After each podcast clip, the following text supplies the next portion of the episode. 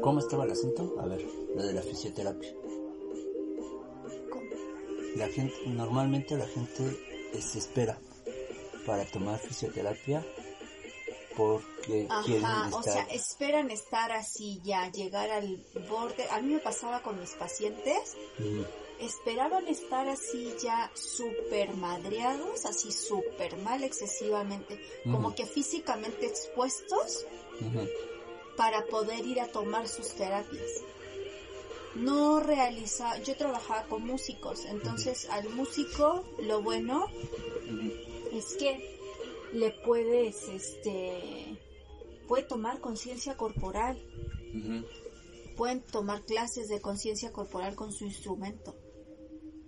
Lo mismo pasa con una persona con una computadora, por ejemplo, ¿no?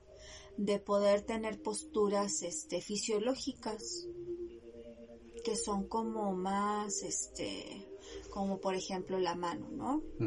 La postura fisiológica de la mano, este, la postura de la columna, de las piernas, del, del buen apoyo de los pies, la buena flexión del ángulo de 90 al estar sentados, de tener conciencia de sus isquiones, ¿no? de, de, la manera en cómo se sientan. Todo ese tipo de trabajo de conciencia corporal antes de llegar a una fisioterapia te ayuda a no lesionarte a no este tener contracturas, a no andar con problemas de tu cadera o de la zona lumbosacra, que es de lo que más sufren, ¿no? O de tendinitis, muchos sufrían mucho del coetenista, por ejemplo. Este, y así pues, o sea, es como abarcar abarcar todo en la fisioterapia, pero antes de lesión, o sea, no esperes a que no esperes a lesionarte para ir con un fisioterapeuta o para tomar conciencia corporal, ¿no? Para tener conciencia de cómo está compuesto tu hombro, por ejemplo, de qué está compuesto el hombro, de qué partes de tu cuerpo está compuesto el hombro. La gente tiene mucha conciencia de que el hombro es este. Y pues no, el hombro no es solo esto. Sí, va desde la base de tu cuello. Va parte desde que, desde la base de tu escápula, toma la clavícula completa. Y el, el húmero. La cabeza del húmero. Entonces, y la gente, ajá, cuando la gente trabaja, toma mucha, por ejemplo, nosotros que trabajábamos dando este terapia manual, muchas veces nuestra fuerza, yo antes no sabía, y yo la fuerza la hacía con las muñecas. Al momento de, de hacer la fuerza o al momento de meterme en un músculo para poder soltarlo, relajarlo. Cuando aprendí a hacer la fuerza desde el hombro, abarcando todo el hombro, incluyendo clavícula y escápula, ya no me dolían ni los brazos ni las, las manos, ni las, manos, porque la dirección de la fuerza es, venía desde arriba. Sí, y esto por ejemplo haciendo yoga, ¿no? También es... También es súper importante en el yoga saber que la, toda la, en los parados de cabeza, en los parados de, de mano. Sí, ¿no? tener conciencia de que, claro, de que el hombro va, va completo, no es solo esto, no es solo que te digan, ajusta tus hombros, pero el hombro abarca, ¿qué es el hombro? El hombro abarca todo.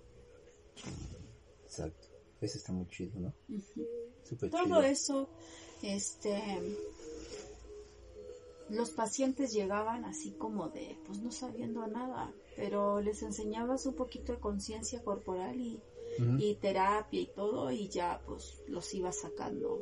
Sí, le enseñabas a que lo sintieran, veces ajá, sí, a que lo sintieran, no a que, que supieran los yo me los llevaba al gimnasio, les mostraba este pues las partes, todos los huesos, las partes, cómo funcionaban, este mueve una pelota y ve de qué manera la, la movías antes y de qué manera la mueves ahora. Por eso, cadenas musculares.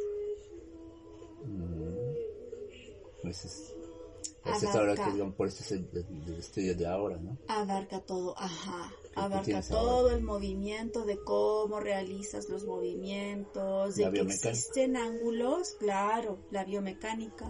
Existen ángulos en donde tú no puedes, este sobrepasarte. Por ejemplo, si yo sobrepaso el ángulo del hombro, no pueden pasar ni cinco minutos y se me van a empezar a dormir las manos. Exacto, sí. Y a todos. Cortas el flujo. A todos les pasa porque se produce un pinzamiento en la parte superior del hombro. con los nervios periféricos. Entonces, ¿qué hace eso? Que se te duerman las manos y hasta el brazo. Sí. Entonces, no todos saben eso. Entonces, cuando ya bajas y llegas al ángulo normal de tu hombro, ya puedes trabajar de mejor manera. Sí, sí. pasa cuando estás Al hacer los guerreros. Por ejemplo. Sí. Que muchas veces puedes sobrepasar, aunque sea poquito. Pero si hay mucha gente que se cansa o que siente sus manos como hormigueando si se mantiene mucho tiempo ahí. Exacto, y hay maestros de, Ajá, hay maestros de yoga que pues no tienen idea de que es mejor mantener los brazos así un poquito más abajo de tu ángulo que mantenerlos un poquito más arriba del ángulo. Sí, lo tratan de subir para que sea intensa, ¿no? Intensa, que sea fuerte, que la persona sienta el trabajo muscular, que, sienta la postura. Pero, en pues, realidad al final te lo estás madreando más que ayudándolo. ¿Ves cómo si sabes? Sí, mi amor, yo sé. ya me diste con qué trabajar.